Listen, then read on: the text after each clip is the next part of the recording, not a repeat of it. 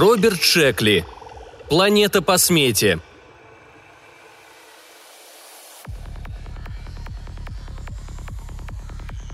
«Стало быть, Орин, это она и есть, а?» – спросил Модули.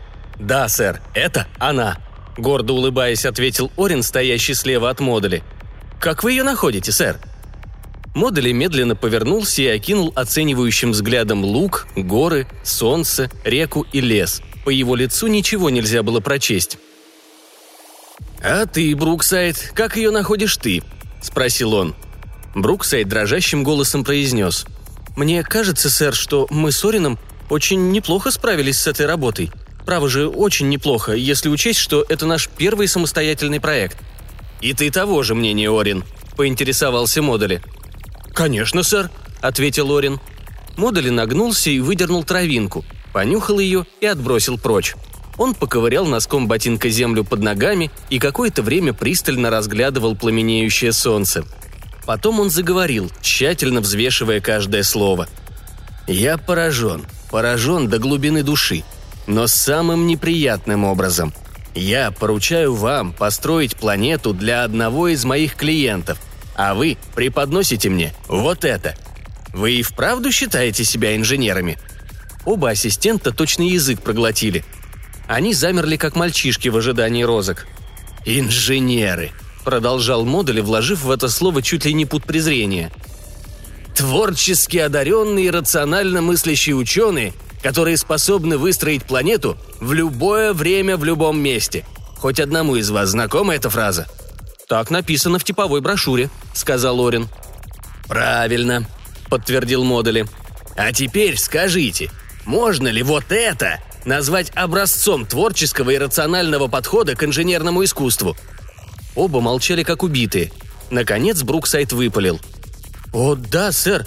По-моему, можно, сэр? Мы во всех деталях изучили условия контракта. Заказ был на планету типа 34 ВС-4 с некоторыми поправками. Ее мы и выстроили. Перед нами, конечно, только небольшой ее уголок. Тем не менее...» «Тем не менее, для меня этого достаточно, чтобы понять, что вы тут натворили, и дать соответствующую оценку», — заявил Модули. «Орин, какой вы поставили отопительный прибор?» «Солнце типа 0,5, сэр», — ответил Лорин. Оно как нельзя лучше отвечало всем требованиям теплоснабжения. «Надо думать. Но вы были обязаны помнить, что эта планета строилась по заранее утвержденной смете.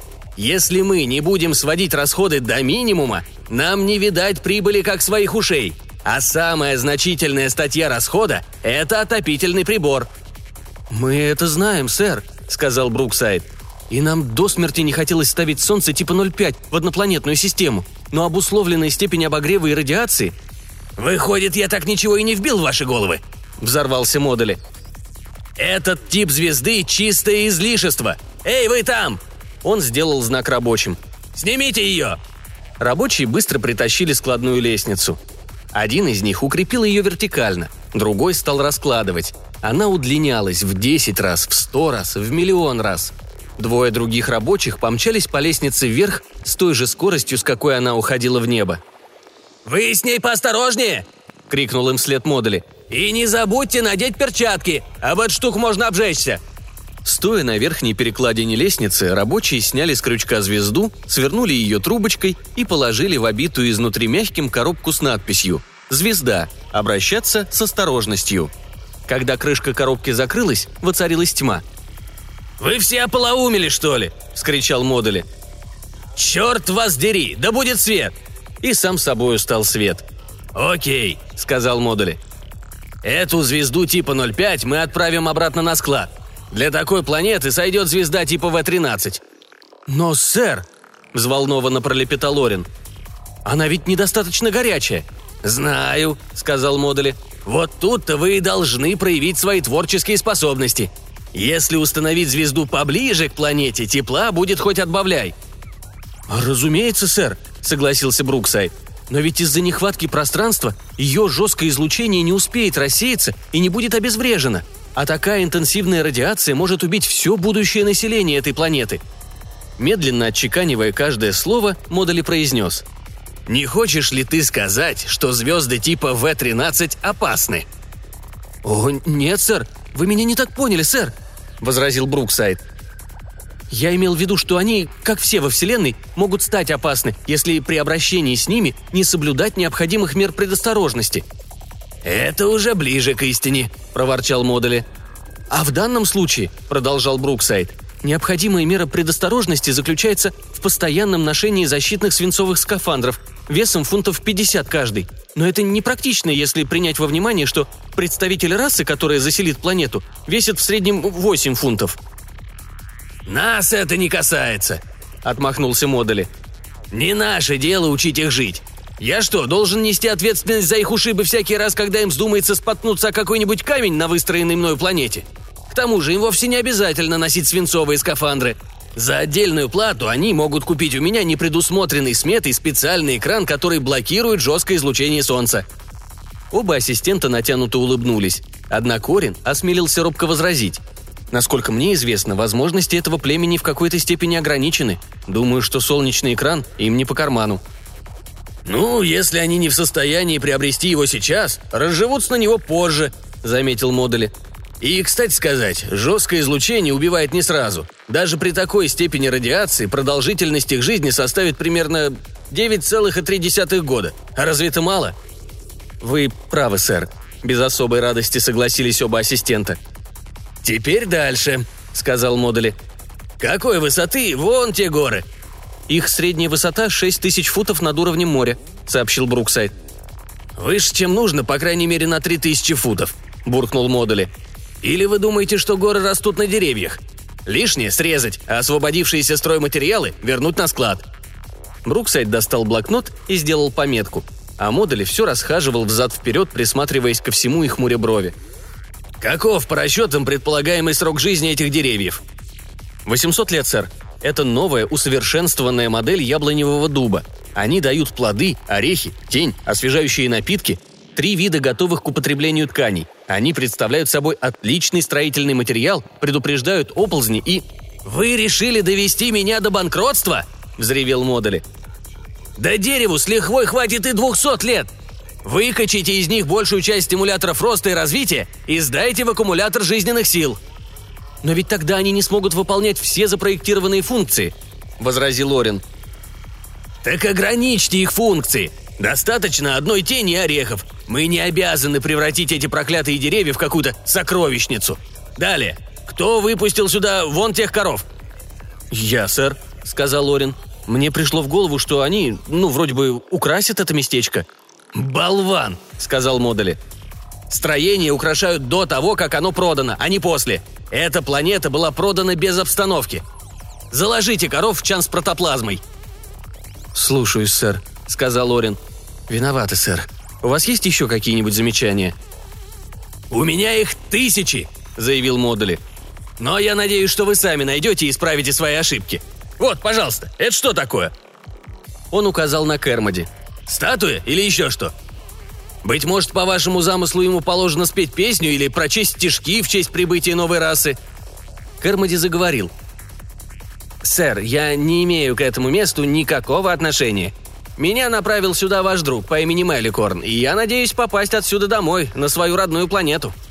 Как видно, Модули не расслышал слов Кермоди, потому что оба говорили одновременно, каждый свое. «Кем бы ни был, условиями контракта он не предусмотрен. А раз так, опустите его обратно в чан с протоплазмой вместе с коровами», – распорядился Модули. «Ой!» – вскрикнул Кермоди, когда рабочие подняли его на руки. «Э, «Минуточку!» – заверещал он. Я не являюсь частью этой планеты. Меня прислал сюда Меликорн. Да погодите же, выслушайте меня!» «На вашем месте я сгорел бы от стыда», — продолжал Модули, пропуская мимо ушей вопли Кермоди. «Что это все-таки было, хотел бы я знать? Еще одна из твоих декоративных деталей интерьера, Орин». «О, нет», — запротестовал Орин. «Он появился здесь без моего ведома». «Значит, это твоя работа, Бруксайд». «Я его вижу первый раз в жизни, шеф». «Хм...» – промычал Модули. «Оба вы недотепы, но лжи за вами не водилось. Эй!» — крикнул он рабочим. «Тащите его сюда!» «Ладно, ладно, успокойтесь», — обратился он к Эрмоди, на которого напала неудержимая трясучка. «Возьмите себя в руки. Пока вы тут бьетесь в истерике, я теряю драгоценное время. Вам уже лучше? Прекрасно. Теперь потрудитесь вразумительно объяснить, с какой целью вы вторглись в мои владения и почему мне нельзя обратить вас в протоплазму. «Понятно», — проговорил Модули, когда Кермоди рассказал о своих приключениях. «Занятная история, хотя сдается мне, что вы ее слишком драматизировали. Однако сами вы непреложный факт, и вы ищете планету под названием Земля, так?» «Совершенно точно, сэр», — сказал Кермоди. «Земля», — задумчиво повторил Модули, почесав затылок. «Вам удивительно повезло. Кажется, я помню эту планету». «Неужели, мистер Модули?» «Да, я убежден, что не ошибаюсь», — уверенно сказал Модули. «Это маленькая зеленая планета, которая поддерживает существование расы подобных вам мономорфных гуманоидов. Прав я или нет?» «Правы, на все сто», — воскликнул Кермоди. «У меня хорошая память на такие вещи», — заметил Модули. «Что же касается этой земли, то, между прочим, ее выстроил я». «В самом деле, сэр?» — спросил Кермоди.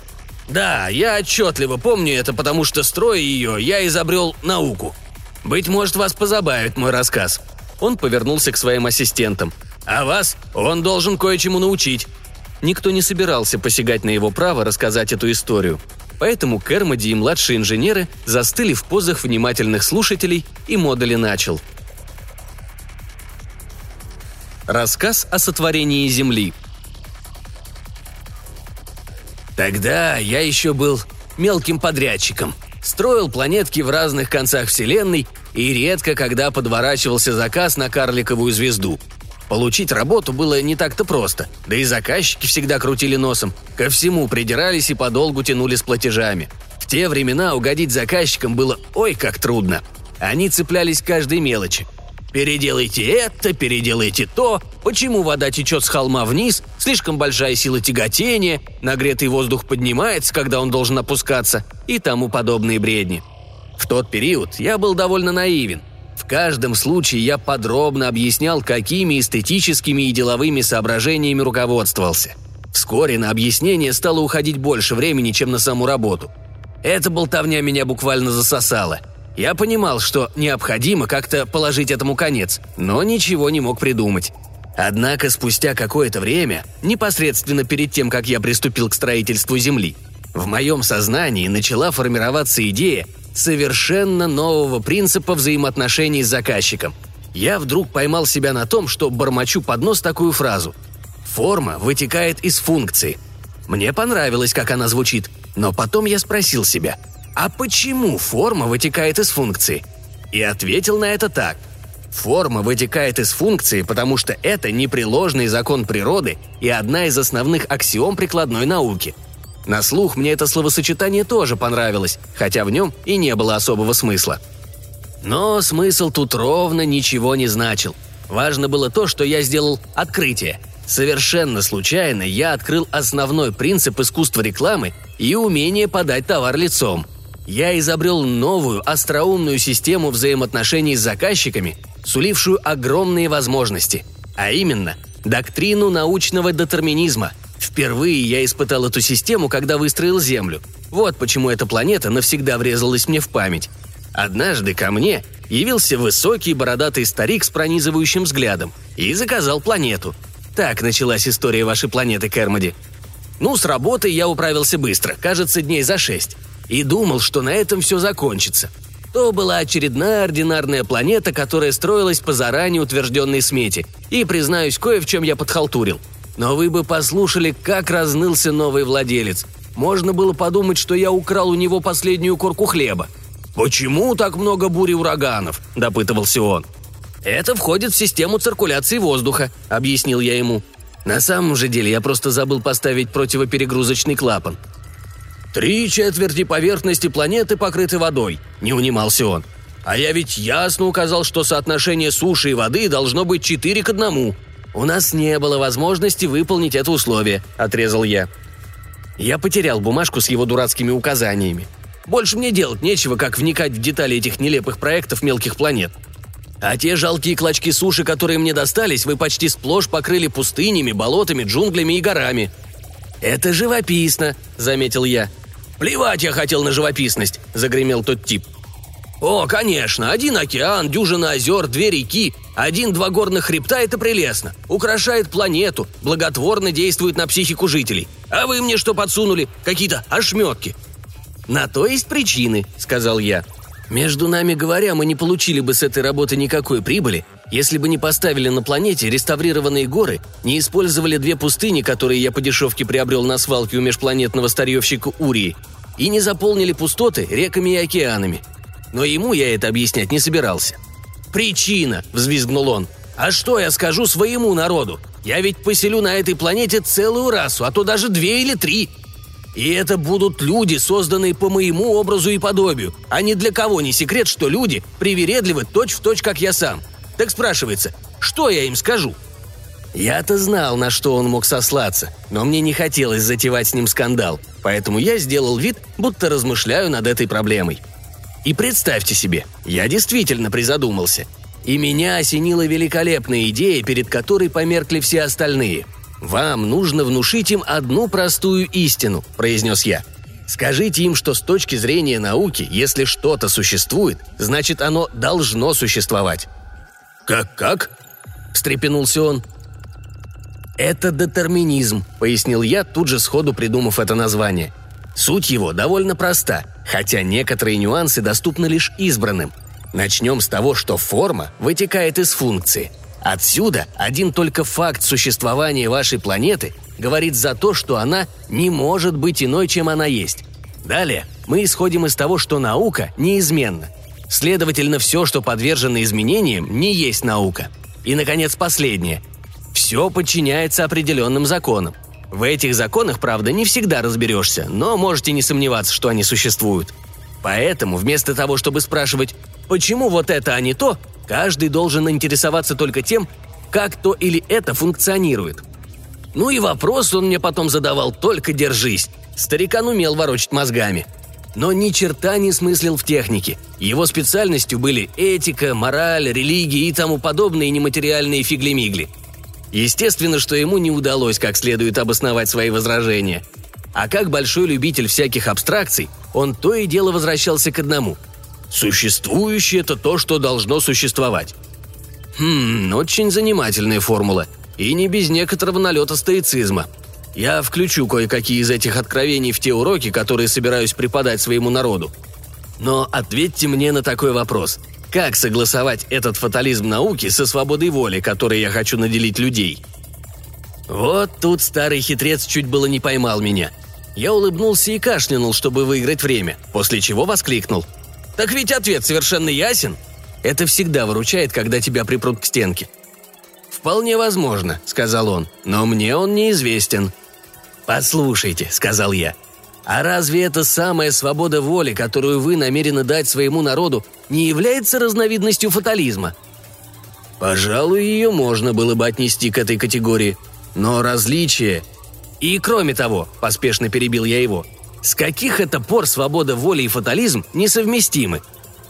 На мой взгляд, они безусловно несовместимы, заявил он. Только потому, что вы не понимаете сущности науки –— отрезал я, ловко проделав под самым его крючковатым носом старый фокус с переменной темы. Видите ли, мой дорогой сэр, один из основных законов науки заключается в том, что всему сопутствует случайность. А случайность, как вы несомненно знаете, это математический эквивалент свободы воли. «Ваши идеалы весьма противоречивы», — заметил он. «Так и должно быть», — сказал я. «Наличие противоречий тоже один из основных законов Вселенной. Противоречия порождают борьбу, отсутствие которой привело бы ко всеобщей энтропии. Поэтому не было бы ни одной планеты и ни одной Вселенной, если бы в каждом предмете, в каждом явлении не крылись, казалось бы, непримиримые противоречия. «Казалось бы?» – быстро переспросил он. «Вот именно», – ответил я. Дело в том, что противоречиями, которые мы условно можем определить как присущую всем предметам совокупность парных противоположностей, вопрос далеко не исчерпывается. Например, возьмем какую-нибудь одну изолированную тенденцию. Что получится, если ее развить до конца? «Понятия не имею», — признался старик.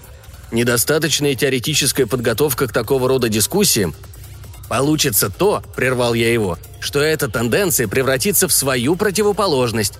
«В самом деле?» – изумился он. «Эти спецы по религии неподражаемы, когда пытаются разобраться в научных проблемах». «Да», – сказал я, – «у меня в лаборатории имеются доказательства. Впрочем, их демонстрация несколько утомительна. «Нет-нет, я верю вам на слово», — сказал старик. «К тому же мы ведь заключили с вами соглашение». Он всегда вместо слова «контракт» употреблял слово «соглашение». Оно значило то же самое, но было благозвучнее. «Парные противоположности», – задумчиво проговорил он. «Детерминизм – предметы, которые превращаются в свою противоположность. Боюсь, что все это довольно сложно. Но зато как эстетично», – заметил я. Однако я не развил до конца тему о превращении крайностей в свою противоположность. «Охотно выслушаю вас», — сказал он. «Благодарю. Итак, мы остановились на энтропии, суть которой в том, что все предметы постоянно пребывают в движении, если только этому не препятствует какое-нибудь воздействие извне. А иногда, насколько я могу судить по собственному опыту, даже при наличии такого у внешнего воздействия. Но это движение предмета направлено в сторону превращения его в его противоположность. А если подобное происходит с одним предметом, значит то же самое происходит со всеми остальными, ибо наука последовательна. Теперь вам ясна картина? Все эти противоположности только и делают, что, словно взбесившись, превращаются в собственные противоположности. На более высоком уровне этим занимаются противоположности, уже объединенные в группы.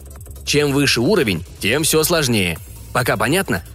«Вроде бы да», — ответил он. Чудненько. А теперь, разумеется, возникает вопрос, все ли на этом кончается. Я имею в виду, вся ли программа исчерпывается этой эквилибристикой противоположностей, выворачивающихся наизнанку и с изнанки обратно на лицо. В том-то и изюминка, что нет. Нет, сэр, эти противоположности, которые кувыркаются как дрессированные тюлени, только внешнее проявление того, что происходит в действительности. Потому что... Тут я сделал паузу и низким трубным голосом произнес – потому что за всеми столкновениями и неупорядоченностью мира, доступного чувственному восприятию, стоит высший разум. Этот разум, сэр, проникает сквозь иллюзорность реальных предметов в более глубокие процессы Вселенной, которые пребывают в состоянии неописуемо прекрасной и величественной гармонии. Каким образом предмет может быть одновременно и реальным, и иллюзорным? Метнул он в меня вопрос. «Увы, не мне знать, как на это ответить», — сказал я. Я ведь всего-навсего скромный труженик науки, и мой удел – наблюдать и действовать в соответствии с тем, что вижу. Однако можно предположить, что это объясняется какой-нибудь причиной этического порядка. Старик глубоко задумался, и, судя по его виду, он не на шутку сцепился с самим собой. Ясно, что ему, как любому другому на его месте, ничего не стоило усечь логические ошибки, из-за которых мои доводы сильно смахивали на решето. Но поскольку он был большим интеллектуалом, его пленили эти противоречия, и он испытывал неодолимую потребность включить их в свою философскую систему. Что же касается моих теорий в целом, его здравый смысл восставал против подобных хитросплетений, а изощренный ум склонялся к тому, что хотя законы природы и впрямь могут казаться столь сложными, однако не исключено, что в основе этого лежит какой-нибудь простой, изящный и единственный для всего сущего принцип. А если не единый принцип, то хотя бы солидная, внушительная мораль. И, наконец, я поймал его на удочку словом «этика». Дело в том, что этот старый джентльмен дьявольски поднаторел в этике, был прямо-таки перенасыщен этикой. Вы попали бы в точку, назвав его «мистером этика». А тут я невольно натолкнул его на мысль о том, что вся наша окаянная вселенная представляет собой бесконечные ряды проповедей и их опровержений, законов и беззакония, но это является лишь внешним проявлением самой изысканной и рафинированной этической гармонии. «Это куда серьезнее и глубже, чем я думал», – немного погодя произнес он. «Я собирался преподать людям одну только этику и направить их мышление не на изучение сущности и структуры материи, а на разрешение таких основных моральных проблем, как цель и нормы человеческого бытия – мне хотелось, чтобы они занялись исследованием самых сокровенных глубин радости, страха, горя, надежды, отчаяния. Они изучали звезды и дождевые капли, создавая на основе своих открытий грандиозные и непрактичные гипотезы. Я догадывался о сложности закона Вселенной, но счел излишним уделить этому внимание. Теперь вы меня наставили на ум. «Погодите!» – всполошился я. «В мои намерения не входило взваливать на ваши плечи такую заботу. Просто я решил, что не мешает растолковать вам Старик улыбнулся. «Взвалив на мои плечи эту заботу», – произнес он, – «вы избавили меня от забот посерьезнее. Я сотворю людей по своему образу и подобию, но созданный мною мир не должен быть населен миниатюрными вариантами моей собственной личности. Я высоко ценю свободу воли. И люди получат ее на славу себе и себе на горе. Они с жадностью схватят эту сверкающую бесполезную игрушку, которую вы именуете наукой, и негласно вознесут ее на пьедестал божества. Их зачаруют противоречия предметного мира и абстракции космогонии. Они будут стремиться познать это и забудут познать свои собственные души. Ваши доводы убедили меня, и я благодарен вам за предостережение. Не скрою, что к этому времени мне стало как-то не по себе – Поймите, ведь он не имел никакого веса в обществе, никаких влиятельных знакомств, однако держался величественно и с большим достоинством. У меня возникло ощущение, будто он может мне хорошо насолить. Несколькими словами, какой-нибудь фразой, которая отравленной стрелой вонзится мне в мозг и застрянет в нем навсегда. И, по правде говоря, я немного струхнул. Не иначе, как этот старый хрыч прочел мои мысли, сэр, потому что он вдруг проговорил – «Успокойтесь. Я безоговорочно принимаю планету, которую вы для меня выстроили. Она меня полностью устраивает, именно в таком виде. Что касается ее дефектов, которые тоже являются делом ваших рук, то я принимаю их даже не без некоторой благодарности и плачу за них особо». «Но чем?» – спросил я. «Чем вы заплатите за мои ошибки?»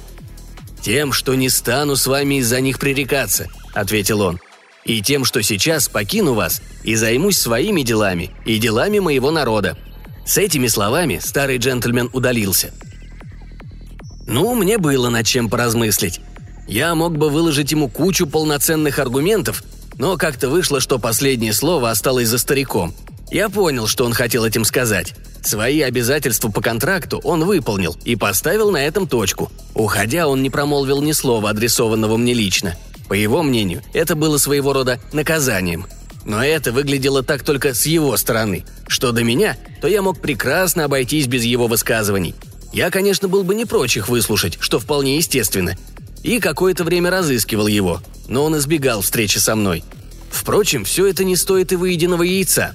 Я сорвал неплохой куш на строительстве той планеты, а если не совсем точно выполнил некоторые условия контракта, нельзя ведь сказать, что я его нарушил.